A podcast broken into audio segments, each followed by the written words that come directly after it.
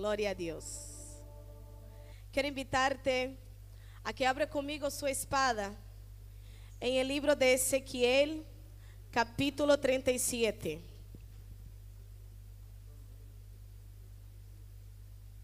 Ezequiel capítulo 37. Vamos a leer del 1 al 14. En el nombre poderoso de Jesús.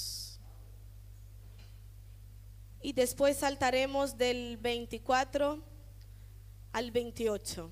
Amén. ¿Cuánto lo tiene? Si no tiene, diga misericordia. Por favor, iglesia, ayuda a los que están en la misericordia, tengamos amor unos con los otros y ayúdale. Cuando lo tenga, digan todos amén. Leemos las sagradas escrituras en el nombre poderoso de Jesús. Si tú eres cómodo sentado, amén. Pero si tú también quieres ponerte de pie, amén. Como tu corazón bien se ponga en la presencia del Señor. Lo más importante es que te inclines no solamente delante de con sus cuerpos, sino también con su corazón. Amén. Leemos en el nombre de Jesús que dice así: La mano de Jehová vino sobre mí. Diga conmigo, la mano de Jehová está sobre mí. Y me llevó en el espíritu de Jehová. Diga conmigo, en el espíritu y me puso en medio de un valle que estaba lleno de huesos. Diga conmigo, estoy yo en medio de un valle. Diga conmigo, estoy yo en medio de una ciudad. Estoy yo en medio de un lugar que hay necesidad. Dos dice, y me hizo pasar cerca de ellos por todo en derredor. Y de aquí que eran muchísimos sobre la faz del campo. Y por cierto, secos en gran, secos en gran. Y me dijo, hijo de hombre, ¿vivirán estos huesos? Y dije, Señor Jehová, tú, tú me dijo entonces, profetiza sobre, sobre estos huesos y diles, huesos secos, oíd palabra de Jehová. Así ha dicho Jehová el Señor a estos huesos.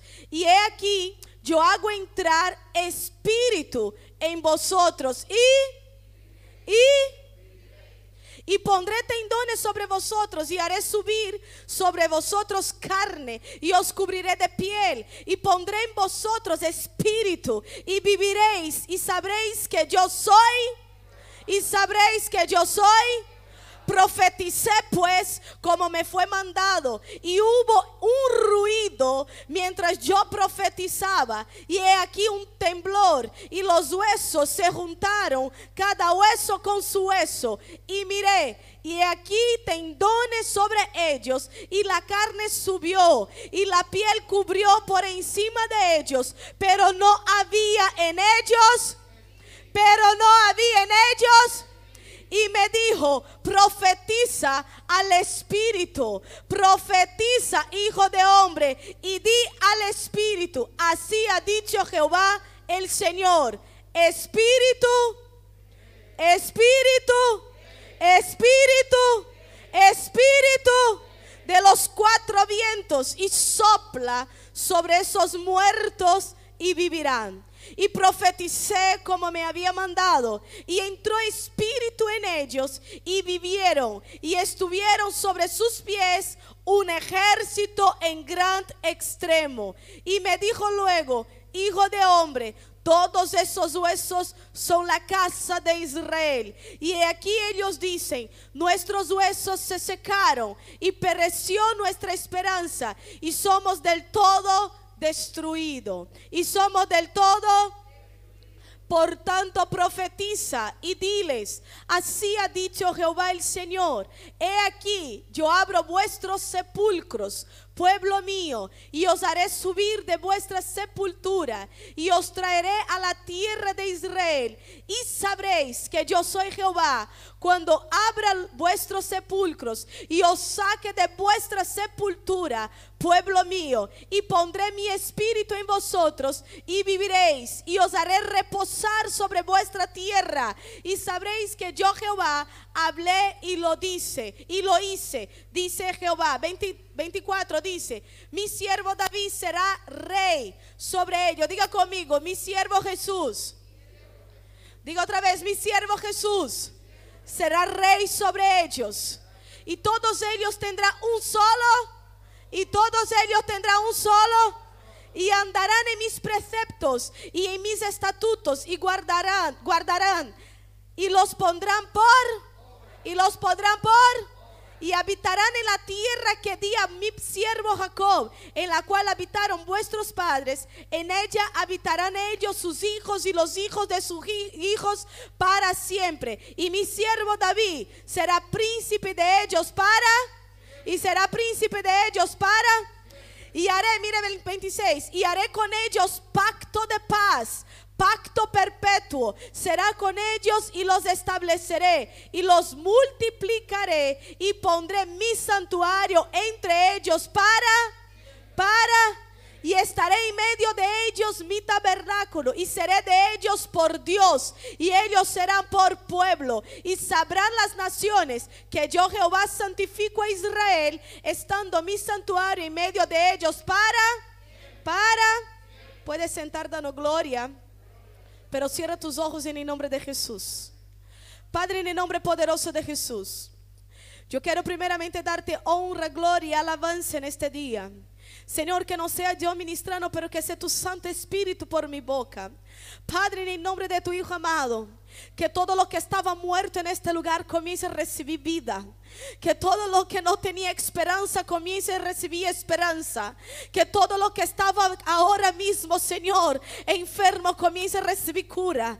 Por el poder de su palabra. Por el poder de la palabra que sana, cura y liberta. Oh Dios soberano. Aquellos que vienen por primera vez. Coloquen en sus corazones una palabra de esperanza, una palabra de vida. Oh Dios amado, yo sé que tú estás en nuestro medio. Habla con nosotros. Ponga la en su corazón y dile Espíritu Santo, habla conmigo. Dile conmigo Espíritu Santo, ministra mi corazón. Que yo no regrese igual, que yo no vuelva igual, que yo salga de este lugar con una vida, pero la vida tuya, la vida en abundancia que transforma y nos levanta para la gloria de tu nombre. Gracias, oh Dios eterno, te damos a ti en el nombre de Jesús. Amén y amén. Aleluya. ¿Cuánto pueden dar un gloria a Dios? Ezequiel tuvo una gran visión.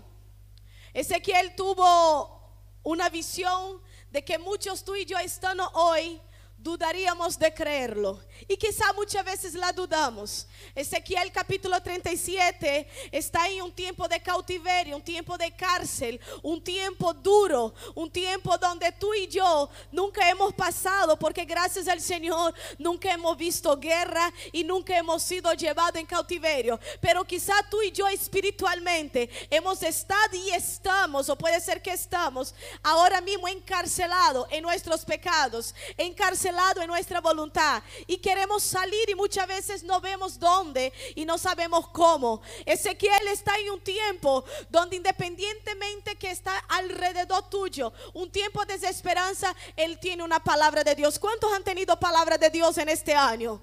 Si tú tienes una palabra de Dios como Ezequiel, debes caminar por ella. Ezequiel es profeta y como profeta él declara la palabra, pero para declarar la palabra uno también tiene que creer y vivir en ella. Muchas veces nosotros no entendemos cuando leemos. Ezequiel aquí está hablando por Israel, pero hoy yo quiero hablar por nuestro tiempo. Yo quiero colocar nosotros en la posición de Israel. Queremos colocar porque también somos pueblo de Dios. Somos pueblo de Dios. ¿Cuántos pueblos de Dios hay en este lugar?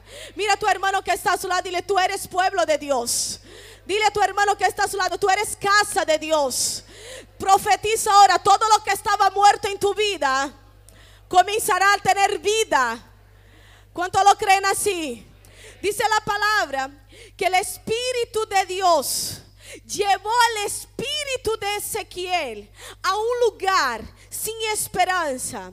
Aquel pueblo no estaba muerto físicamente, quiero decirlo. Aquel pueblo no estaba muerto en, Aquel pueblo estaba muerto espiritualmente, pero también, yo que quiero decir que no estaba muerto como muerte física, pero estaba muerto físicamente en el sentido de que ellos ya no tenían la fe en Dios, de que ellos ya no tenían la esperanza en Dios, porque ellos estaban en cautiverio. ¿Quién de nosotros estamos estando encarcelado, estando en tiempos difíciles, puede no sentirse preso estando en vida? Alguien ya se sintió así. Yo ya me he sentido muchas veces estando en vida como que todo me está paralizando, como que nada me deja seguir adelante, como que yo quiero hacer algo y no puedo. Eso significa que estaba un pueblo en cautiverio, estaba muerto y el pecado es lo que hace eso. La paga del pecado es la muerte. Y este pueblo como estaba llevados ya por la idolatría, estaba en Babilonia, no estaban en la ciudad de ellos. Ellos estaban llevando otros dioses, ellos estaban sirviendo otros dioses y no solamente otra cultura también. Por lo tanto, la mente de ellos ya era contaminada. Yo no sé tú, pero últimamente servir a Dios está muy difícil. Yo no sé tú, pero servir a Dios en esos tiempos está costando mucho porque por donde tú miras hay contienda. Por donde tú miras hay murmuración.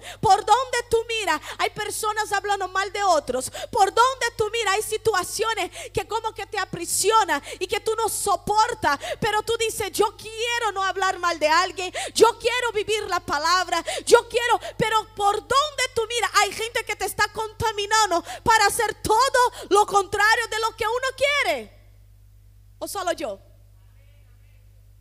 Ezequiel estaba queriendo escuchar la palabra, pero alrededor de él no había nadie con fe. Alrededor de él no había nadie que podría creer en una palabra de esperanza. Alrededor de él no había nadie que podría decirle. El Señor le lleva y le dice Josué, perdón, es que estoy viendo una película de Josué. Y el Señor le dice, Ezequiel, mira esos huesos. Y le hace una pregunta podrán vivir esos huesos. Si yo te digo hoy y te pregunto hoy, ¿cómo está su casa? ¿Cómo está su matrimonio? ¿Cómo está su trabajo? Y tú dices, yo no tengo trabajo. Muy bien, mira eso. Si yo te pregunto hoy cómo está su ministerio, cómo está su vida con Dios. Si yo te pregunto hoy cómo está tus sueños, tus sueños tú estás caminando en dirección a ellos o ya está como muertos. Si yo te pregunto hoy cómo está tu vida, personal, ha realizado sus sueños, ha cumplido con, lo que tú has escrito en tu vida y lo que tú has anhelado, lo que tú has deseado. ¿Cómo estás? Eh, Ezequiel está ahí recibiendo una pregunta de Dios. ¿Vivirán esos huesos? Quizá muchos de ustedes dicen, es imposible que reviva mi vida espiritual con Dios porque ya ni ganas de orar tengo.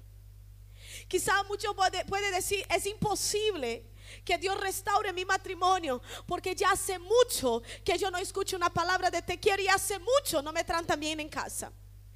Quizá tú dices, es imposible, no puede vivir mi matrimonio, no puede vivir ni siquiera mis hijos, porque mis hijos ahora mismo están encarcelados en drogas, en deseos, en vicios mundanos. Es imposible. Dios le está preguntando, vivirán esos huesos. Dios está activando la fe de ellos. Yo hoy quiero activar su fe. Porque quizá tú llegó aquí sin esperanza y ni cree que puede haber una solución para su problema. Me han dicho que la enfermedad que tengo no tiene cura. Me han dicho que el problema que tengo no tiene cura. La depresión que estoy no tiene cura. Vivirán esos huesos. Vivirán este matrimonio. Vivirán esta familia. Y tu fe quizá dice, no, no puede, es imposible. Y yo te hago la pregunta, ¿hay algo imposible para Dios? ¿Habrá algo imposible para Dios? ¿Habrá algo que Dios no lo pueda cambiar? ¿Habrá algo que Dios no pueda revivir? ¿Habrá algo que Dios no puede resucitar? No hay nada. Nada hay imposible para Dios. Pero hubo algo esta pregunta, después de hacer esta pregunta, él dice, profetiza. El pastor hace una semana, no sé si te acuerdas, ¿cuál era el tema? ¿Alguien se acuerda de una semana atrás cuál era el tema? El poder de la palabra. Estamos trabajando este mes, Ezequiel 37 en tu vida. Y no depende solo de Dios, depende de ti también que su historia cambie. Porque muchas veces estamos queriendo que todo dependa de Dios, pero no hacemos nada para cambiar nuestra historia. Nos sentamos como estáis ahora y estamos esperando que todo ocurra como un paso de mágica, pero Dios no es mágico, Dios es Dios todopoderoso. Igual que le envía una palabra, tú tienes que actuar en ella. Y nosotros estamos viendo aquí que Ezequiel recibe una palabra, profetiza sobre estos huesos. El pastor nos enseñó el poder de la palabra. El poder de cómo hablar, de qué hablar, el poder de qué momento hablar. El pastor nos estaba enseñando en qué situación estamos. ¿Cuántos son hijos en este lugar? Si tú eres hijo, el hermano estaba hablando. Si tú eres hijo, tú tienes que abrir tu boca y profetizar. No hay nada imposible a los hijos de Dios. No hay nada que Dios no puede activar en la vida de los hijos de Dios. El problema, ¿sabe cuál es? Que tú estás mudo. Y nada ocurre. ¿Sabe por qué? Porque tú sigues mudo. ¿Y sabe por qué su matrimonio sigue igual? Porque tú sigues mudo. ¿Sabe por qué tu trabajo no tiene éxito y tú no encuentras trabajo? Porque tú sigues mudo. ¿Sabe por qué tus hijos están en la misma miseria espiritual? Porque tú sigues mudo. ¿Sabe por qué tu ministerio no crece? Porque tú sigues mudo. Pero cuando tú comienzas a abrir tu boca y declarar a tus hijos la palabra, como dijo, profetiza profetiza y di la palabra. Y no es la tuya que tú tienes que decir, salga de eso. No, no, no. Es la palabra del Señor. Es la palabra que transforma. Es la palabra que trae vida. Hoy día la iglesia está muerta. Y se nota en la adoración, y se nota la oración, y se nota en los martes, y se nota en los miércoles, y se nota en su casa, y se nota en todo lugar. La iglesia está muerta. ¿Puede acaso un muerto vivificar a otro muerto? ¿Puede acaso un enfermo sanar a otro enfermo? ¿Puede acaso tú estando en guerra querer levantar cuando tú estás caído? No puede. No puede nadie querer ayudar cuando uno más bien está necesitando ayuda. Hay momentos que tú vas a tener que parar y decir, Señor, ese es el momento donde yo estoy fuerte para profetizar.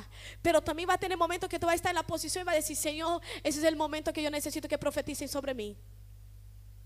Tú sabías que en mi momento difícil yo voy a donde mi pastor, mi esposo, y le digo, profetiza sobre mi vida, me siento mal. Profetiza sobre mi vida, necesito una palabra. Yo voy donde una persona que yo veo que tiene autoridad sobre mí y que yo entiendo mi posición, porque no siempre estamos bien. Pero el que calla no puede recibir cura, no puede recibir milagro. El que calla no puede ver cambio nunca, porque siempre está callado. La iglesia hoy día está paralizada y estancada y no puede abrir la boca para profetizar, pero todos quieren ver cambio. ¿Cuántos quieren promesa aquí? Y cuando el hermano estaba diciendo, profetiza sobre tu familia, profetiza sobre tu vida, ¿cuántos han profetizado aquí?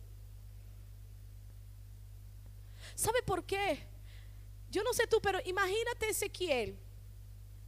Póngate tú en la posición de él ahora. Dios te envía ahora. Póngate en la posición. Si Dios ahora te manda a irte al cementerio,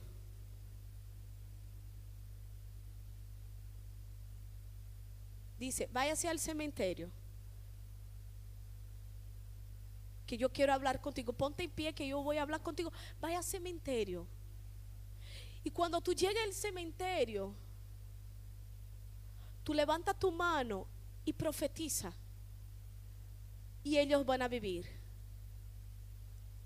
Si alguien te ve en el cementerio haciendo eso, ¿qué te llamaría? ¿Estamos claros de eso?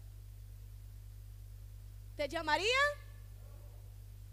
¿Y cuándo fue que Dios actuó que no fuera una locura? ¿Cuándo fue que Dios envió a un siervo? Dijo a Nama, váyase al río y zambúllate siete veces y tu lepra se te va a ir. Y él dice, ¿acaso hay tanto río bueno, maravilloso, para que yo me vaya a un río sucio?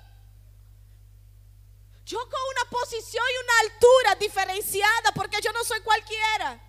Y me está enviando el profeta que vaya al río y que me zambulle en este río sucio siete veces y me la lepra se va a ir. Y de repente viene el Señor y dice a los diez leprosos, váyase a donde los sacerdotes y díselo a ellos que están curados. Pero yo no estoy curada. Váyase donde el sacerdote. Yo no puedo presentarme delante de un sacerdote con lepra. Era prohibido. Pero dice que uno fue. ¿Sabe por qué? Porque es en la obediencia en el camino que Dios te va a bendecirte. En la obediencia en el camino que Dios va a bendecirte. Es locura que yo me presente delante de un sacerdote Jesús y Jesús lo sabe. Es locura que yo me presente allí y diga el sacerdote estoy curado. Pero cuando llegó ahí estaba curado. ¿Por qué? Obedeció la palabra y caminó en dirección a ella. Hay gente que ni obedece y menos camina. Pero quiere que la palabra tenga efecto. Imagínate nada más siete veces bajan y no vieron nada. Una, nada. Dos, nada. Tres, nada. Hay gente que con la tercera desiste. Desiste. Desiste de tu sueño. El tercer no, tú desiste. Hay gente que hasta con el primero están desistiendo. Hay gente que está perdiendo la palabra y la promesa porque no son valientes. Pase al Jordán. ¿Cómo? ¿Cómo voy a pasar el Jordán? Son aguas. No tenemos barco suficiente, hay mucha gente. Dios siempre trabajó en la locura. ¿Sabe por qué? Porque lo que es posible para ti, caminar, camina. Pero lo que es imposible para Dios, abrir el mar, Él abrirá. Y el Señor todo el tiempo está actuando y poniendo en nuestra vida en un estado de locura. Pero nosotros preferimos las cosas naturales, a las cosas que son normales, pero nos llamamos cristianos. Si nos llamamos cristianos, la fe tiene que ser lo normal. Si nos llamamos cristianos, creer en Dios tiene que ser lo normal. Y el que cree en Dios tiene que actuar en fe. Pero yo te digo, tu enfermedad te es curada y tu mente está diciendo imposible. Los médicos han dicho no. ¿Quién es tu Dios? Los médicos. O el Todopoderoso. Caso de locura, el Señor te va a hacer siempre. El Señor dijo, salga de tu tierra, deja todo y vaya y allá le voy a proveer. Es locura para el hombre. Hombre decía imposible. Familia te impide de cumplir el propósito porque es locura. Estar tú ahora diciendo y profetizando sobre los huesos que España viva, que Europa viva, que el mundo se convierta, es locura. Las leyes van en contra de lo que tú crees. El nombre del Señor está totalmente derribado al suelo que era como estaba ahora en casa de Israel. En casa de Israel, gracias pastora. En casa de Israel estaban todos derribados, los sueños perdidos en cautiverio. ¿Cómo lo van a creer que Dios le iba a restaurar cuando era locura? Dos cosas. Diga conmigo dos cosas. Dos cosas Dios estaba haciendo en Ezequiel 37. La primera cosa que Dios estaba haciendo en Ezequiel 37 era restaurándolos físicamente y políticamente. Dios estaba restaurando físicamente, volviendo a traerlos a ellos fe, cosa que se había perdido. Y políticamente porque el gobierno estaba asolado y ellos no eran una nación. Ellos estaban separados y estaban secos. No tenían nada de Dios. Y la segunda cosa, cuando Dios le dijo, profetiza y di al Espíritu, Dios estaba restaurando la vida espiritual de ellos. Ellos estaban vivos. Ellos no estaban muertos físicamente, pero espiritualmente estaban muertos. Espiritualmente estaban muertos, como quizá muchos han venido en este lugar muertos. ¿Puede acaso yo tener a Cristo y estar muerto espiritualmente si tú no tienes comunión con Dios, si tu fe no está avalada, si tú no estás teniendo deseo de hacer nada, si tú no estás obedeciendo los caminos, los preceptos del Señor? Estás muerto. Puntos que me dicen que estoy muerto. No tengo deseo de las cosas de Dios. Ah, pero deseo con las cosas del diablo, sí. Todo lo que te llama atención del mundo y no te llama la atención de Dios es que tú estás vivo para el mundo y muerto para Dios. Y venimos y podemos venir a este lugar muertos. No, imposible. Dios es con nosotros. Dios también era con Israel y ellos estaban muertos. Dios también estaba con ellos y ellos estaban muertos. Es más, yo creo que ellos han visto más milagros que tú y yo hemos visto en la vida y estaban muertos. Por eso que sí se puede. Sí se puede. ¿Sabe lo que me llama la atención? Es que cuando dice la palabra en Ezequiel 37, capítulo 37, versículo 7, dice así, profeticé pues como me fue mandado, y hubo un ruido mientras yo profetizaba, y he aquí un temblor, y los huesos se juntaron, cada hueso con su hueso. Y miré y aquí tendones sobre ellos, y la carne subió, y la piel cubrió por encima de ellos, pero no había en ellos espíritu. Diga conmigo, no había en ellos ruach. Ruach Aquí el pueblo estaba igual en Génesis 2. Cuando Adán fue hecho, pero no había en él espíritu. No había en él ruach. El espíritu que era el espíritu de Dios. El único que te puede traer vida es el espíritu de Dios. Lo que le estaba faltando en la gente, ¿de qué sirve ¿De qué sirve un gran ejército levantado si no tiene el Espíritu de Dios? Si Dios no va a ser el centro. Yo quiero que tú cierres tus ojos. Todos, cierra tus ojos. Mira lo que sucedió cuando Ezequiel recibe la palabra, profeticé y comenzaron a juntarse hueso con hueso. Exactamente fue este ruido que Ezequiel escuchó. No sé si exactamente, yo creo que aún mucho mayor, pero quiero que cierra tus ojos en el nombre de Jesús y que tú puedas ahora escuchar con una música lo que es separado para que tú puedas imaginar o intentar imaginar lo que fue que sucedió en este lugar, lo que fue y sucedió en esta visión, porque era una visión y quizá hoy quiere Dios despertarte en esta visión y quizá hoy Dios quiere traerte vida, pero antes tú tienes que darse cuenta que hay una muerte. Por eso cuando dice la palabra, profeticé pues como me fue mandado. Y hubo un ruido, un ruido mientras yo profetizaba. Y he aquí un temblor y los huesos se juntaron, cada hueso con su hueso.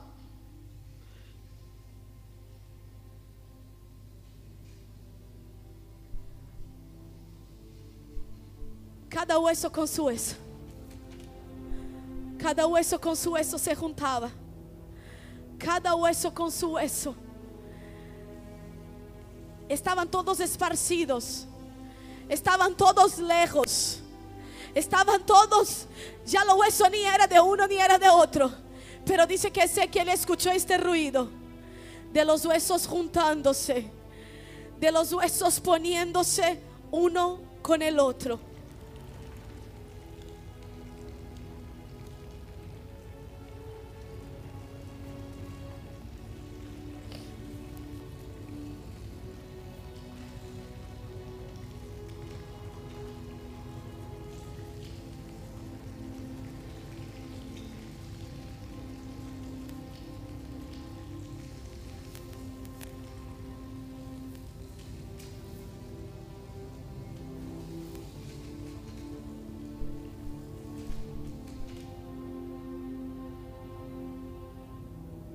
Eso fue lo que más o menos.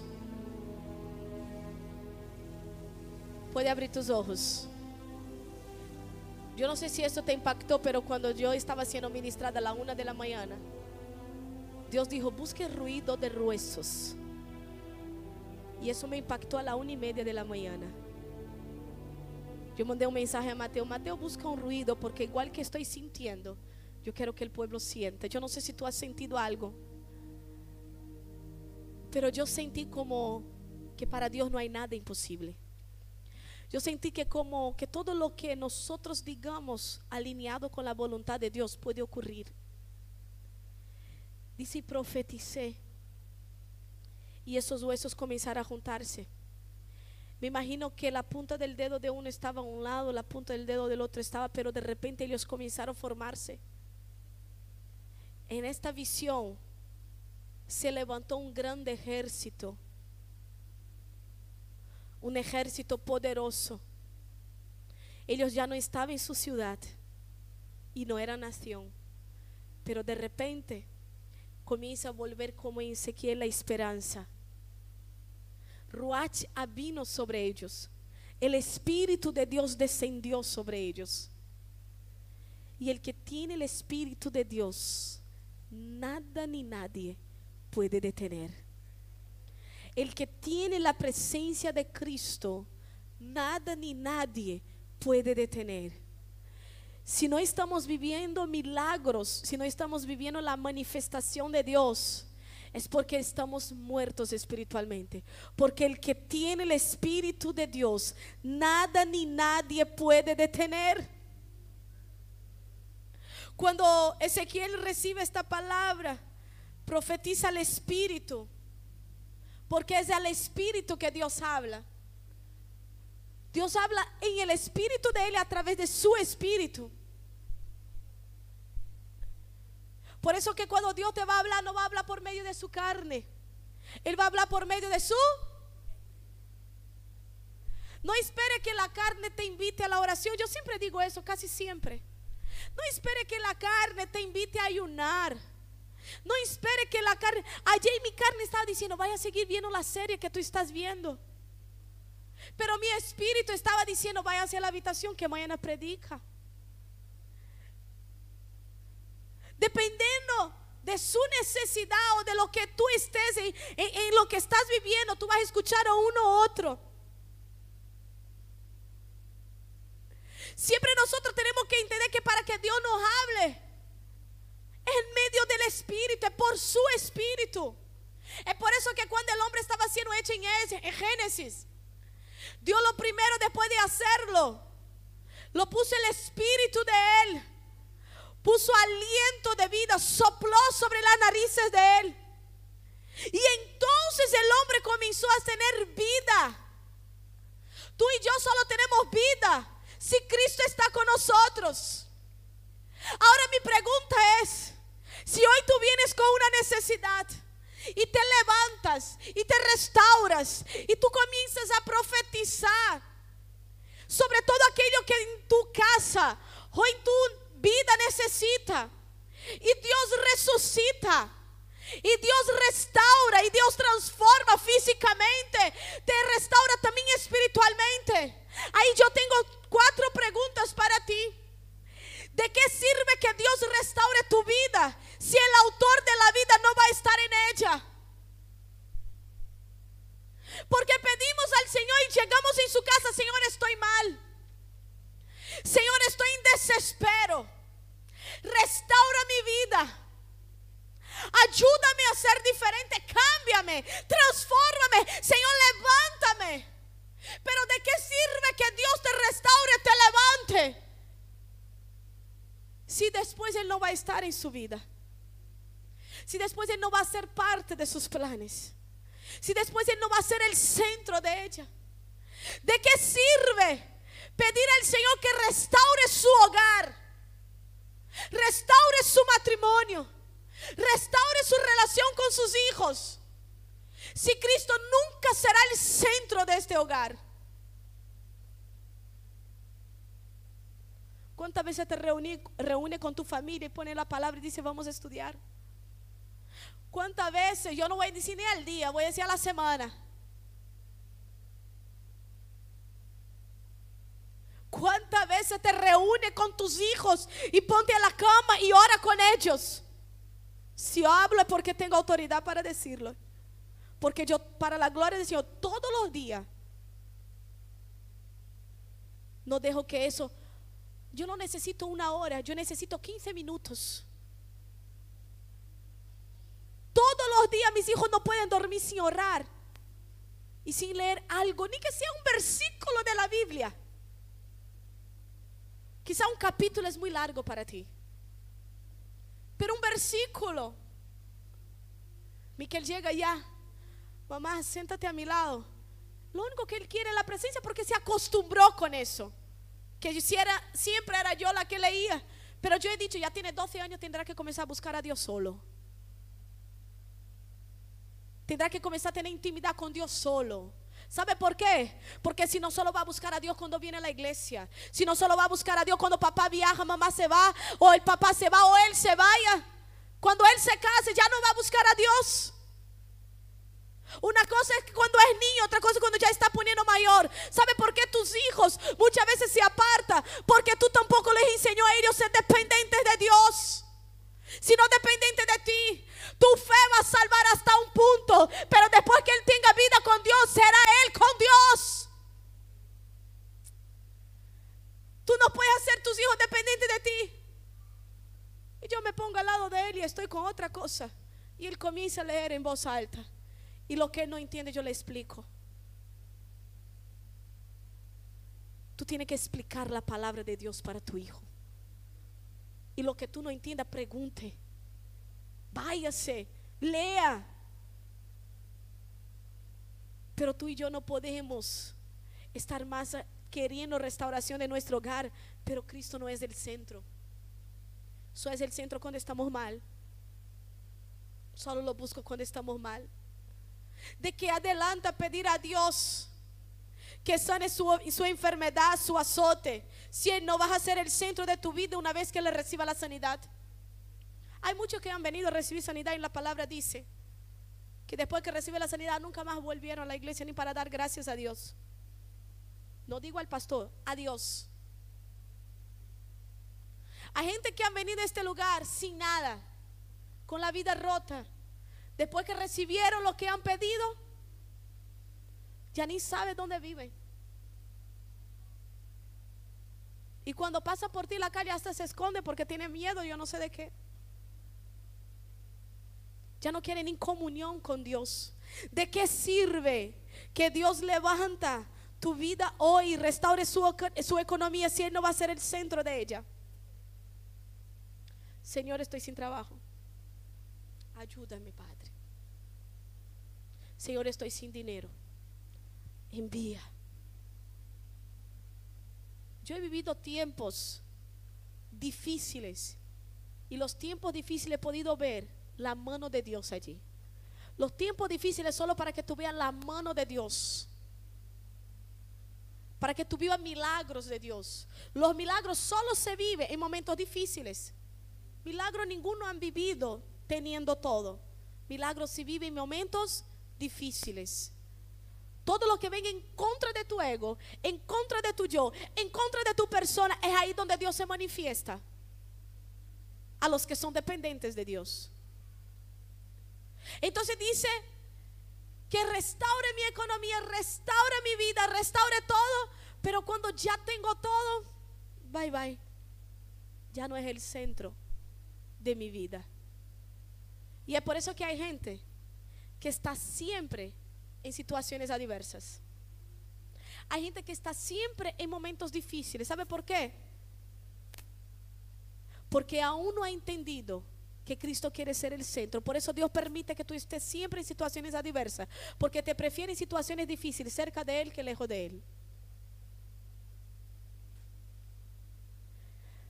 Pero algo interesante que me llama la atención en Ezequiel 30 24 dice así: Mi siervo David será rey sobre ellos y todos ellos tendrán un solo pastor. ¿Cuántos pastor? ¿Y quién es este pastor que dice la palabra? Cristo. Ezequiel está profetizando Cristo. Y tú y yo vamos a ver en el versículo 26, mira qué lindo. Y haré con ellos pacto de pacto perpetuo. Seré con ellos, será con ellos y los estableceré y los multiplicaré y pondré mi santuario entre ellos para para Abre conmigo ese aquí en Lucas 22, 20 en la pantalla. Lucas 22, 20. Ahí vamos a ver el pacto de Dios. Cumplimiento en Lucas. Ahí vamos a ver el cumplimiento de la palabra. Ahí vamos a ver que lo que Ezequiel estaba viendo, que era Cristo, se cumple hoy en mi vida y en la tuya. La palabra del Señor dice de igual manera, Lucas 22, 20, después que hubo cenado, tomó la copa diciendo, esta copa es el nuevo, es el nuevo en mi sangre que por vosotros se derrama. Y todas las veces que la beberes en memoria de mí. Primera Corintios 11, 23. Tú y yo tenemos que entender que el nuevo pacto es la gracia. Ezequiel después de decir, no solamente vais a volver, sino yo voy a ser vuestro Dios. ¿Cuánto tiene a Cristo como su Dios aquí?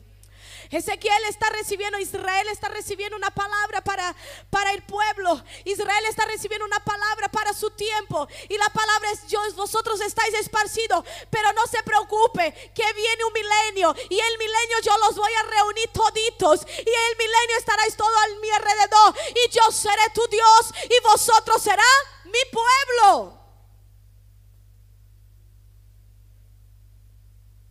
Ezequiel también representa el milenio. Ezequiel también profetiza a Cristo. Si tú comenzó a leer, como el pastor dijo el primer día de año, medite en el libro de Ezequiel. Algunos ya me han dicho que está recibiendo, otros ni me han dicho nada. Porque cosas maravillosas Dios tiene de promesas. Y en Cristo yo veo cumplimiento. Yo veo que la iglesia hoy día está parada está seca, está esparcida. Ya no hay unidad entre, pastores ni siquiera. Cada uno busca su bien común. Y el pueblo tampoco. ¿Hay alguien nuevo en este lugar que es la primera vez? Levante su mano. Yo quiero bendecir tu vida. ¿Hay alguien? Que Dios le bendiga. ¿Hay alguien más? Yo no sé, pero seguramente él vino por la invitación de alguien. ¿Sí o no? ¿Alguien te invitó para estar aquí? ¿Usted ha venido por una invitación? Sí, ¿verdad? Si él no hubiera recibido la invitación, él no estaría aquí hoy. ¿Verdad? Tú también viniste por una invitación. Tú y yo solo venimos porque una persona profetizó sobre tu vida y declaró un tiempo nuevo sobre ella. Pero si tú y yo no estamos haciendo nada, ¿cómo va a llegar la gente? ¿Cuántos son iglesia? ¿Cuál es la responsabilidad de la iglesia? Profetiza. ¿Cuál es el deber de la iglesia? Profetiza. ¿Cuál es el caminar de la iglesia? Vivir en el Espíritu. Una vida de comunión cuando tú y yo entendemos que iglesia, que la iglesia necesita salir afuera y profetizar sobre las personas que necesitan.